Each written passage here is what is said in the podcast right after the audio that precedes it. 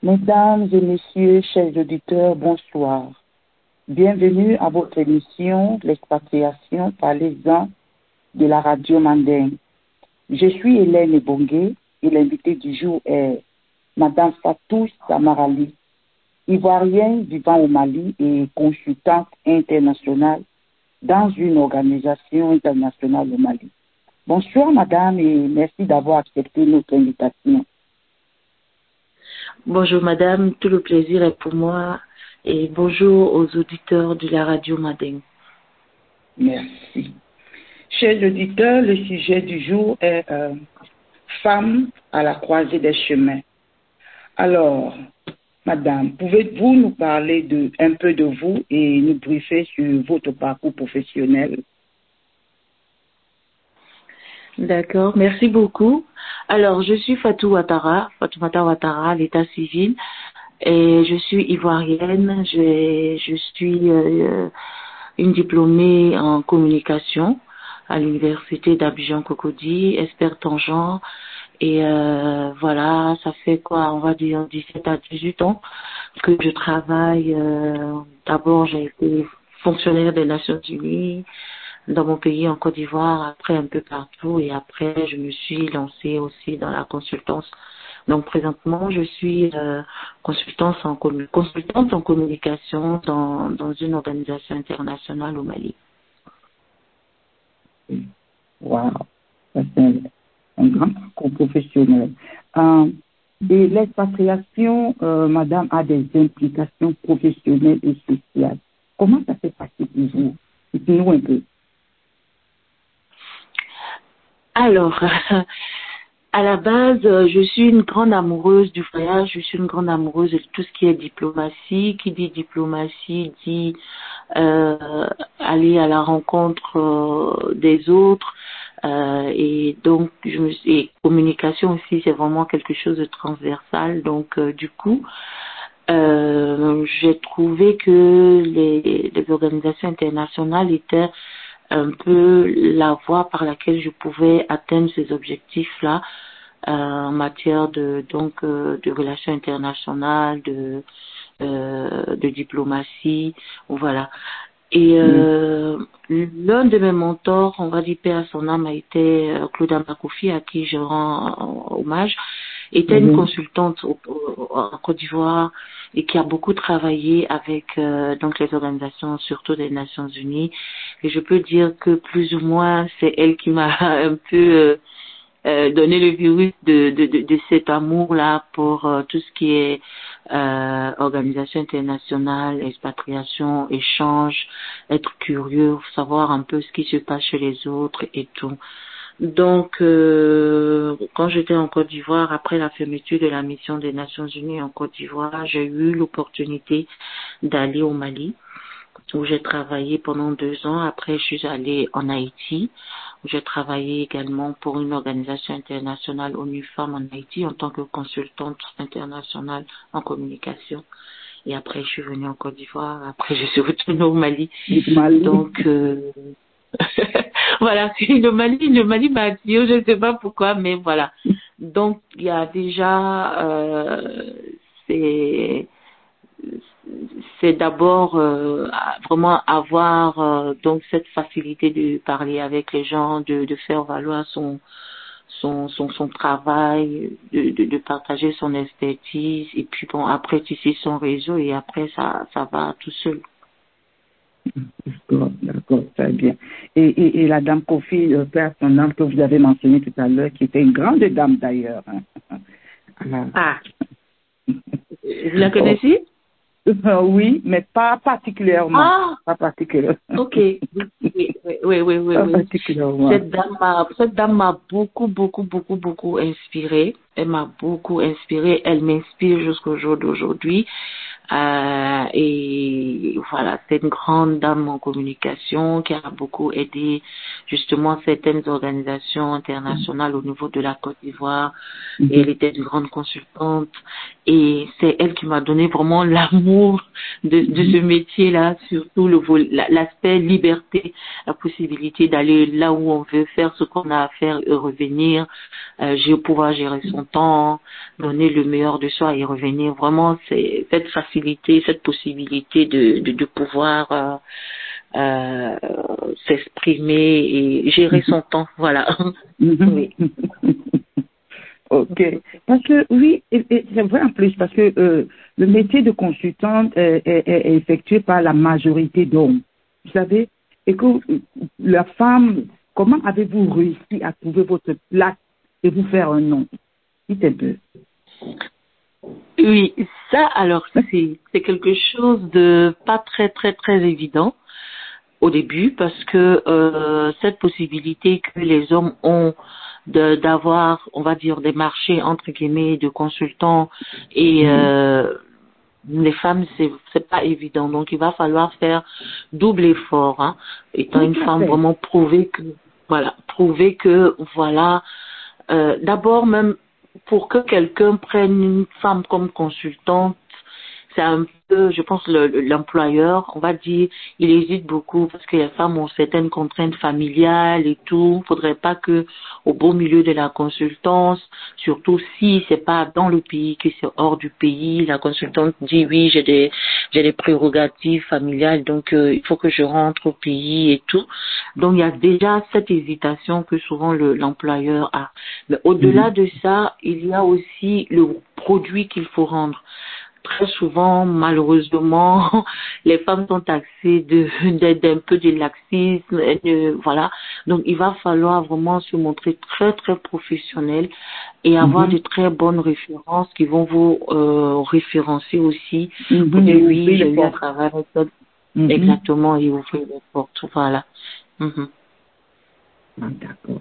Donc c'est beaucoup de travail, c'est vraiment beaucoup, beaucoup de travail et euh, oui, beaucoup de travail, beaucoup de stress, mais au final, on est récompensé par soit le renouvellement du contrat ou bien par le fait qu'on nous recommande à d'autres structures et ça, c'est une grande satisfaction en général. Oui. Ah, D'accord. Et c'est-à-dire qu'il faut d'abord être au préalable une, une personne accessible ou euh, sociale ou quelque chose comme ça? Absolument, absolument. Un consultant ne peut pas rester chez lui à la maison cloîtré, enfermé. Non, non, non, non. Il faut être là, il faut tisser son réseau, il faut euh, communiquer avec les gens, il faut même être curieux, participer, aller euh, souvent soit dans des dans des conférences internationales, enfin des, des conférences même nationales, internationales, euh, voir un peu ce qui se passe et pendant pendant ces activités là, ces grandes rencontres là, euh, partager sa carte, discuter avec les gens, identifier même euh, Mhm. souvent des, euh, des, des, des, des, choses peut-être que beaucoup se beaucoup se cultiver parce que très souvent les structures produisent des rapports. Ils produisent des rapports. Et Ouais. ces rapports là vraiment en fonction de notre domaine d'expertise aller lire ces rapports là essayer de comprendre et essayer de voir euh, si on peut apporter quelque chose de nouveau et proposer aussi ces services en fait. Ok, j'ai vu, j'ai lu votre rapport, le bilan de vos activités par rapport à telle thématique. Je pense que voilà, voilà, je pense que si on faisait ça, ça, ça, on allait encore atteindre tel objectif. Voici les, voici les, euh, euh, les, comment dire les acquis que j'ai pu voir, les points positifs, les points peut-être à améliorer et voici qu'est-ce que je- moi je peux faire parce que j'ai l'expertise dans ça, parce que j'ai des, des voilà, j'ai des connaissances dans tel domaine, je pourrais apporter euh, quelque chose de différent, bien quelque chose de nouveau, bien renforcé. Donc c'est vraiment euh, aller à Un la travail de fond. Ouais. Voilà. Non, absolument, absolument, absolument, absolument. Oh, wow. Et après aussi euh, être dans des bons réseaux aussi de, de vraiment des experts euh, dans les différents domaines qui peuvent avoir donc euh, des propositions de consultance, mais qui ne sont pas forcément des experts dans le domaine en ce moment, ils vous font appel, bien entendu au regard vraiment de votre euh, de vos euh, de, vos- de, de- de vos résultats Euh, Voilà, c'est un peu ça, oui. Ah, d'accord. Alors, un changement? Oui, allez-y. Non, non, non, non, c'est ce que je Ah, voulais dire d'accord. en fait, oui. Ah, d'accord. Euh, Un changement de pays entraîne un ajustement culturel, mais souvent social. Comment avez-vous géré cela? Ah, oui. Alors, comme je le disais au début, moi, je suis une grande... euh, mes amis m'appellent Magellan. J'adore découvrir. euh, J'aime vraiment aller à la rencontre des gens La et. Ah. Mhm. Absolument. Voilà. On ne, tu ne peux pas vouloir être un expatrié si tu n'as pas cette petite, euh, euh, cette petite fibre de, de, de, de, vouloir découvrir, voilà, de chercher, de, de vouloir voir autre chose que ce qu'on a. Donc, déjà à la base, j'aime j'aime même beaucoup voyager. Enfin, j'aime beaucoup voyager. Donc, Mhm. du coup, moi, ça a été une très grande opportunité pour moi. Hum, Sauf, bon, étant entendu que quand on, on- on voyage et qu'on va, par exemple, quand je partais en Haïti, alors j'avais eu un premier contrat, mais j'avais refusé parce que j'avais déjà une appréhension. Je n'étais jamais sortie, on va dire, euh, c'est vrai que j'étais sortie du continent, mais je n'étais jamais allée vers cette zone-là. Donc du coup, j'avais quelques petites appréhensions. Je dis bon, ok, Mhm. je fais un petit pas d'abord, après je fais un Mhm. grand pas. Donc je suis allée au Mali et du Mali, je suis allée, je dis bon, ok, je peux aller en Haïti maintenant. Mais la grande raison fondamentale était que ma fille avait, je pense, elle était encore très petite, donc je voulais pas vraiment m'éloigner de façon brutale d'elle et aller dans un pays qui était aussi loin que Haïti de, de, de mon pays d'origine. Donc, euh, oui, euh, quand on doit aller dans un pays, dans un autre pays autre, autre que ce soit, euh, on Mhm. sort de sa zone de confort, c'est clair. confort, oui, Euh, exactement. Voilà, on sort de sa zone de confort. La chose, c'est de se préparer psychologiquement, de s'informer. Moi, je partais, par exemple, euh, au Mali pour la première fois. Alors, euh, ce qui m'a facilité la tâche, c'est que la langue, je la comprenais, je la comprends facilement. Donc, du coup, il n'y avait pas ce problème de barrière De linguistique. barrière. Mais, voilà, au niveau euh, environnemental, climatique et autres, ça a été un peu chaud, mais j'étais préparée psychologiquement et je ne cherchais pas à avoir cet aspect-là. Je voulais euh, voir, euh, oui, d'accord, il fait chaud, c'est vrai, mais après, comment les autres arrivent, si les autres arrivent à survivre, c'est que moi aussi je peux survivre. Et je voyais euh, la beauté, de, les aspects vraiment très positifs Vraiment, j'étais préparée psychologiquement à ça. Donc ça, c'est la première chose. Chercher à comprendre un peu la culture, ce qui est permis, ce qui n'est pas permis, comment euh, se fondre facile, se fondre facilement dans la communauté dans laquelle, dans la communauté d'accueil, se faire accepter parce que aussi le métier de consultant ou même d'expatrié, ça c'est un grand point ne pas faire des comparaisons du genre, oui, je ah, je montre comme ça, et oui, voilà, Ah non. ouais. À Ouais. savoir, voilà, c'est très, c'est des choses qui choquent et du coup, ça peut être une entrave à notre, euh, à, la peine de nos objectifs. Il est clair que chacun même, oui, Et je voudrais dire c'est ça qui Oui. peut même être une barrière. Ça peut être une Absolument. barrière. Oui, oui, Absolument. Même, même en Côte d'Ivoire, chez moi, lorsque je, je, je, je, je travaillais en, Cô- en Côte d'Ivoire et que moi, je suis de la zone de l'Est, du Nord-Est, Mhm. et j'ai été euh, affectée à l'Ouest. Donc, vous voyez, ce sont les deux, oui. ce sont les oui. deux extrêmes. Mais euh, j'ai été adoptée. La première des choses, c'était de savoir comment on dit bonjour en langue locale, comment on dit fait. merci en langue locale.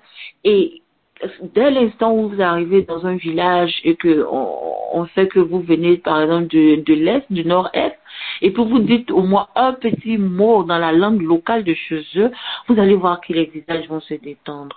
Vous allez, euh, voilà, et, et du coup, les ce pourquoi vous êtes venu, les gens seront beaucoup plus réceptifs. Et ça, c'est très important. C'est Mhm. très important. Et euh, quand les gens ils sentent que vous vous intéressez à ce qu'ils font, à leur culture, vous leur posez des questions, vous appréciez, mais de façon sincère, à, vous appréciez euh, leur culture, vous appréciez euh, leur mode de vie, vous vous intéressez à ça, vous allez voir que euh, franchement, les portes vous seront ouvertes. Ouvertes.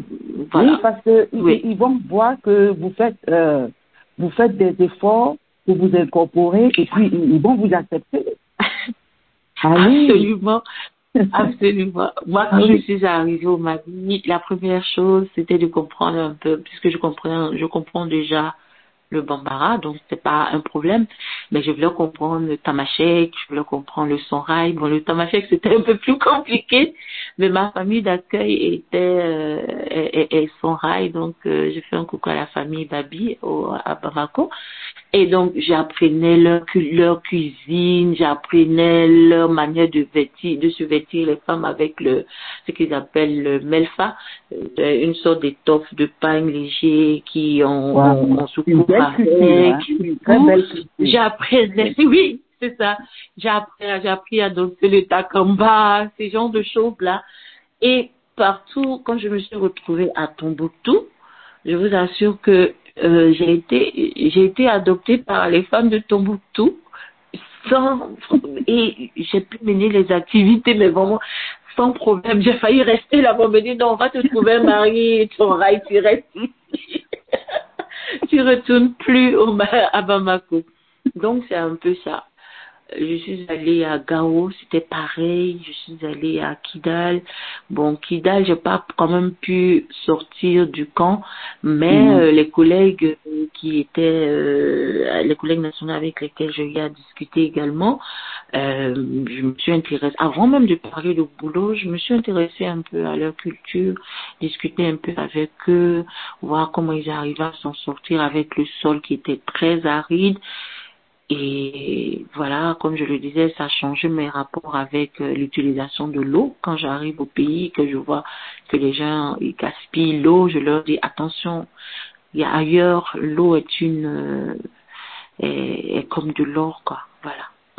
Ouais, mais est-ce que vous est-ce que vous vous faites comprendre quand vous faites ce genre de remarques lorsque vous arrivez peut-être en, en Côte d'Ivoire Vous vous faites un Non. peu comprendre ou on vous trouve un peu euh, genre euh, mais qu'est-ce qu'elle raconte de l'eau?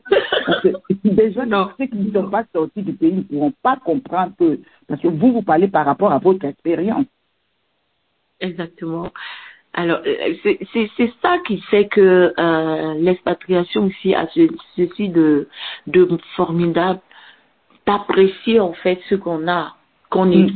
qu'on a chez nous, qu'on à la limite on, minimisait ou bien euh, voilà qu'on trouvait normal. Mhm. Moi, je me souviens que l'eau était rationnée de, de telle heure à telle heure. Oui, il y avait la possibilité d'avoir de l'eau, mais après ça, on ne pouvait plus avoir de l'eau. Ouais. Alors que quand je vois comment à la maison les gens ils gaspillent l'eau, ils laissent couler l'eau, ils- et quand je leur dis ne faites pas ça, la prochaine guerre mondiale, ce serait la guerre de l'eau, du enfin tout le temps tu exagères, c'est quoi ces histoires là Attends, il y a plein d'eau partout, on est submergé d'eau, on a faire inondé. On ne peut pas se faire comprendre. J'ai j'ai vraiment des difficultés à leur faire Ah oui. comprendre que Ouais. que c'est difficile ailleurs et qu'il faut vraiment euh, euh, vraiment gérer l'eau avec beaucoup de, de, de parcimonie. Mais bon, je pense que euh, c'est quelque chose qui voilà, ça va ça va ça va venir avec le temps, avec beaucoup plus de sensibilisation. Mhm. Euh, Avec beaucoup d'explications, peut-être avec euh, euh, beaucoup de de de de mise au point, oui. Donc Oui, c'est ça. beaucoup plus tard comprendront, oui, plus tard comprendront. Ouais, ouais. Oui, Ouais. il faut pas gaspiller parce qu'on prend tout pour acquis. On prend tout pour Oui, acquis. c'est ça. Parfois, on, on, on oublie d'apprécier ce qu'on a. Oui. Ce que vous dites ça, est très hein. quand intéressant. j'étais allée euh, quand j'étais allée en Haïti pareil euh, alors nous on, on se plaignait ici toute fois tout tout le temps oui l'électricité il y a les coupures d'électricité et tout quand je suis allée en Haïti et que euh, voilà on marchait on- la maison fonctionnait trois quatre jours sur sept euh, au générateur je dis bon ok d'accord je ne vais plus me plaindre. Donc, voilà, euh, ça a quand même permis de, de, de voir certaines réalités euh, et savoir apprécier ce qu'on a chez soi et essayer de voir aussi euh, voilà, s'inspirer aussi de d'eux parce que ils vivent dans ces conditions-là, comment il faut pour survivre et continuer de vivre. Je me dis que c'est une très belle preuve de résilience. Très très très important, ouais.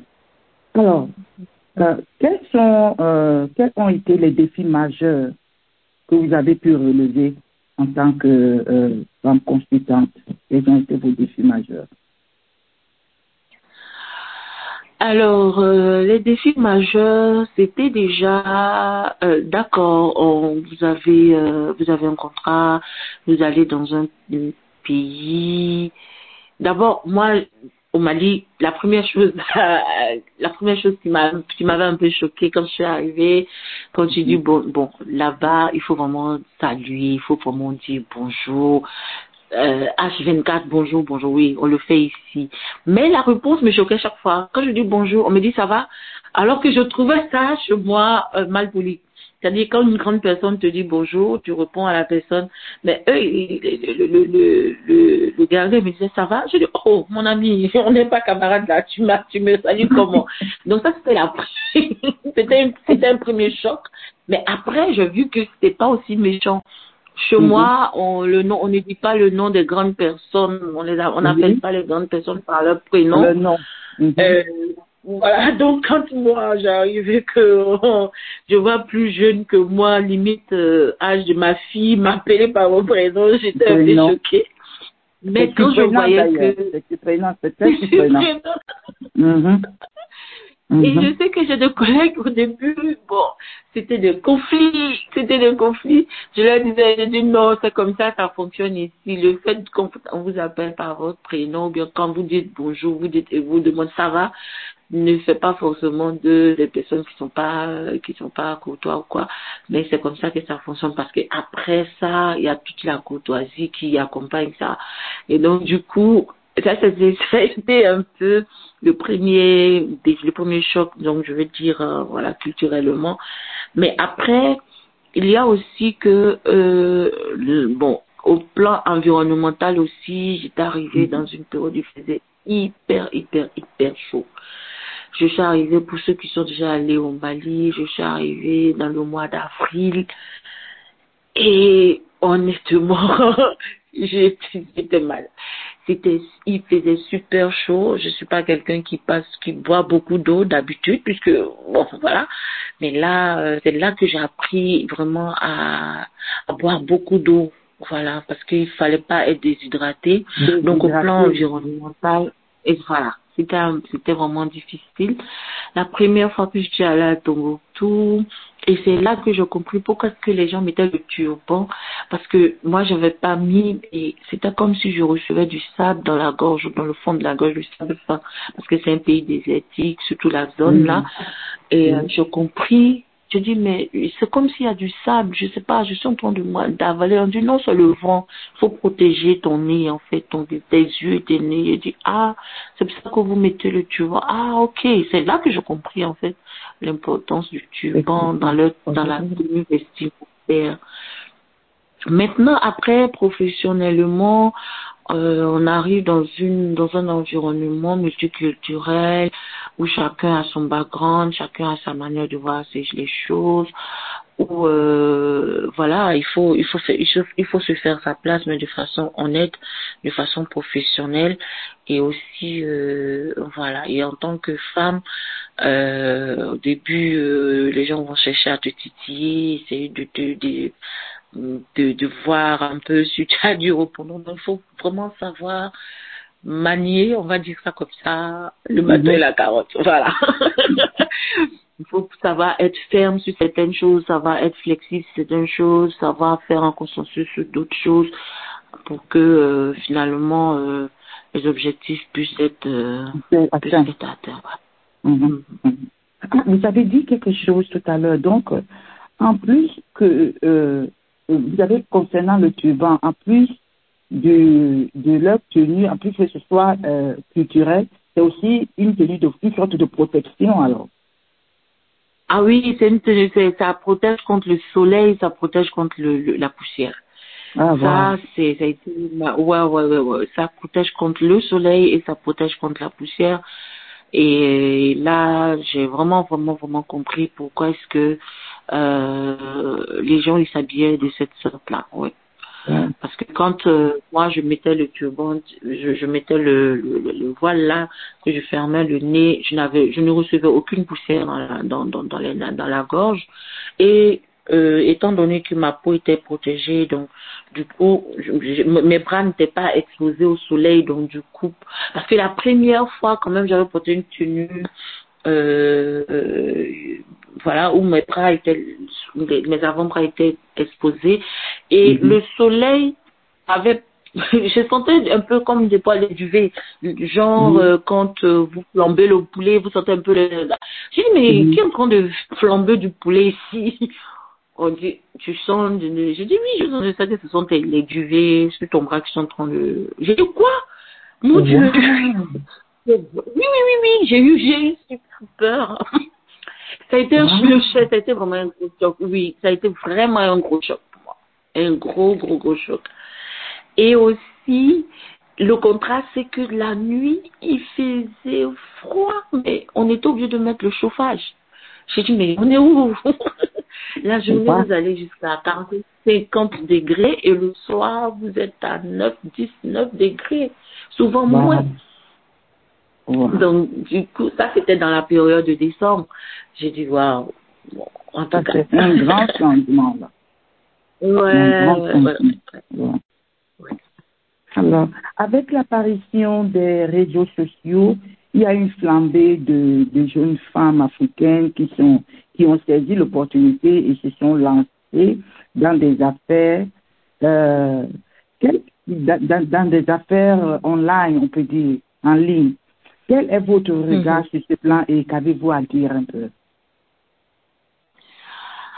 En tout cas, moi, c'est une grande fierté pour moi. C'est vraiment une grande fierté parce que euh, je suis, on va dire quoi, on va dire, donc je suis marraine d'une association de jeunes filles, de jeunes filles diplômées qualifiées en Côte d'Ivoire ici. Donc, ce sont des jeunes étudiantes qui euh, et, qui sont à l'université ou bien dans de grandes écoles, donc qui sont à la recherche d'emploi. Donc souvent, j'essaie de les de partager lorsqu'il y a des offres d'emploi, j'essaie de leur de partager ça avec elles, voir comment elles rédigent leur CV, si certaines ont des entretiens d'embauche, comment euh, les préparer. Mais parallèlement à ça, euh, les sensibiliser sur l'autonomisation. Donc, lorsque et il y a parmi elles beaucoup beaucoup qui se sont en train en- en- qui se sont euh, engagées euh, dans, dans l'entrepreneuriat et faire les ventes en ligne, faire vraiment parce que moi-même je, je, je fais des bougies parallèlement à mon travail de de, de, de consultante. Donc Ah, je d'accord. suis cirière, on va dire, je fais le métier de cirier, donc je fais des Mhm. bougies c'est Oui. vraiment une passion et que je que je mets en ligne voilà et donc je je suis bien placée pour dire que c'est vraiment une très très très très bonne opportunité Quelle est la et marque de euh, votre? Quelle est la marque de vos, de, de vos bougies? la marque de ma bougie c'est Heaven Lights by Fatlin c'est sur Ok. Facebook euh, Heaven Lights by Fatlin donc euh, ces jeunes filles là aujourd'hui je, je suis très fière d'elles franchement et moi je peux leur dire de ne pas lâcher prise je parlais tout à l'heure de cette euh, de, de cette de, de, de ce de cette activité parallèle que je fais notamment euh, les bougies. C'est Mhm. venu comment? C'est venu parce que j'avais eu un petit temps de flottement parce que le métier aussi de consultant c'est ça. Il y a des moments où vraiment vous êtes très occupé mais il y a des moments où il y a une, une grande accalmie. Mhm. et euh, très souvent, ça fait, c'est un peu menaçant parce qu'il faut vraiment que euh, on puisse euh, trouver un palliatif. Et Oui. l'activité parallèle que j'ai trouvée, c'était de faire ces bougies-là. Et au début, les gens, euh, ma famille, même ma petite sœur et ma fille, elles disent, ah maman, c'est quoi ces histoires de bougies encore? Tu vas nous faire... Mais elle ne croyait pas en moi, très sincèrement. C'est mon neveu, le fils de ma petite sœur, qui, mhm. mais ce petit garçon-là, je ne sais pas, mais il me dit, maman Fatou, je sais que ça va marcher, ça va marcher. Mais je vous assure que ça fait un an que j'ai commencé cette, cette activité-là. Et effectivement, le petit, il a raison. Ça marche, voilà. Donc, pour dire que, au début, il faut qu'elle croie en elle. Oui. ce, sont des, ce sont des opportunités. Facebook ou bien les réseaux sociaux ne sont pas seulement, ne doivent, doivent être utilisés à bon escient. Mm Se former. Moi, j'ai fait cette formation de, de bougie là en ligne. Je cherchais, j'ai trouvé mon créneau. Je suis allée, j'ai contacté des gens, des gens qui sont aux États-Unis, une dame qui est aux États-Unis, qui m'a formé. J'ai investi de l'argent dedans pour me former. Faut pas que ce soit juste pour aller écouter, juste celui-là a clashé l'autre, l'autre n'a pas clashé l'autre. Il faut, il faut vraiment utiliser les réseaux sociaux à bon escient. Il faut utiliser les, les réseaux sociaux à bon escient. Et c'est les filles qui font ces activités euh, en ligne, qui utilisent les réseaux sociaux pour pouvoir faire la promotion de leurs activités. Franchement, moi, je les encourage et je leur demande de ne pas se décourager. Au début, mhm. certains vont se moquer d'elles. Moi, j'ai eu le soutien de certaines de mes amis, mais la plupart des gens qui m'ont mhm. réellement soutenu sont pas, ce sont des inconnus, hein. Donc, faudrait pas qu'elles écoutent les gens qui sont autour d'eux pour dire, oh, faut les écouter, ah, marcher, il y a quelqu'un qui est là. Les, les plus, les, ouais, le plus souvent, ceux qui sont, ceux qui sont là, premièrement, pour vous décourager, le plus souvent, soit c'est des amis, soit c'est les, les, les membres de la famille. Oui. Absolument, absolument, absolument. Absolument. Donc, euh, parce que justement, il le faut à justice, parce que dit, est-ce que c'est là la même, est-ce qu'elle peut? Donc, du coup, si on veut, ou bien je connais quelqu'un qui a fait, ça n'a pas marché, tu perds ton temps, c'est de l'argent, tu, tu, non. Quand on croit en ce qu'on veut faire là, il faut y aller, il faut aller jusqu'au bout, mais surtout par derrière se former. Une chose est de faire de la vente en ligne une chose est vraiment de connaître certains, certains types de ce qui est marketing, marketing ou bien de vente en ligne ou bien de même en matière de publicité, de présentation du produit et, mhm. aujourd'hui j'ai compris que avec la dimension que la marque est en train de prendre, c'était important pour moi d'avoir par exemple un community, un community manager qui va s'occuper de tout ce qui était aspect publicité sur les réseaux pour que je puisse me concentrer aussi sur mon travail de, de consultant. Sinon mon, mon, mon, employeur il va me il va rompre mon contrat. Donc bref, euh, je pense que c'est une très très bonne chose que ces jeunes filles-là euh, n'attendent pas forcément le tonton qui va venir leur donner 10 000 francs, 30 000 francs par mois, mais qu'elles-mêmes puissent euh, voilà, se prendre en charge. Tout à fait. Alors, euh, Madame Fatou, merci. Nous tirons déjà à la fin de notre émission. Vous avez un mot de, un mot de fin? Alors, euh, merci déjà à la radio Mané, merci à vous de, m'avoir donné cette opportunité de partager mon expérience avec les, avec les auditeurs et dire aux femmes que le métier de expatrié étant une femme est un métier passionnant. Hum, et il faut aussi, euh, je pense que ça c'était un c'est un sujet, euh, on va dire quoi? On va dire qui quand même a ses avantages et ses inconvénients. Les avantages, oui, vous, vous, vous, vous, vous allez acquérir beaucoup d'expérience. Vous allez avoir beaucoup, échanger beaucoup de choses, connaître beaucoup de personnes de qualité. Euh, ça va renforcer vraiment votre estime de soi. Mais à un moment donné, comme, comme l'émission l'a dit, à la croisée des chemins, il y a des choix à faire, des décisions à prendre. Parce que une femme qui est tout en partie et un homme qui est tout en partie dans un foyer, c'est pas la même approche. Ce sont pas les mêmes réalités. Donc, à un moment donné, vous serez à la croisée vraiment des chemins du savoir est-ce que je continue, est-ce que je rentre, mais là, après, c'est vraiment une décision interne entre vous et votre conjoint que vous devez euh, euh, euh, décider. Mais je pense que lorsqu'on va ailleurs, qu'on quitte sa maison, on quitte sa famille pour aller ailleurs, on va donner, mais on va recevoir beaucoup de choses. Donc, ne voyons pas certains aspects qui vont certainement, avec lesquels nous ne sommes pas très confortables, mais voyons le, le verre à moitié plein. C'est ce que je peux dire. Merci. Mesdames et messieurs, très chers auditeurs, nous sommes pratiquement arrivés à la fin de notre émission de ce soir. Bien, le sujet du jour était Femme à la croisée des chemins. Euh, et notre invitée de ce soir était Madame Fatou. Madame Fatou Samarali, nous vous disons merci et bien, bien évidemment, euh, euh, nous espérons vous avoir sur ce, ce plateau encore un de ces jours. Merci. Merci à vous, merci à vous, bon week-end à vous et merci euh, à la radio.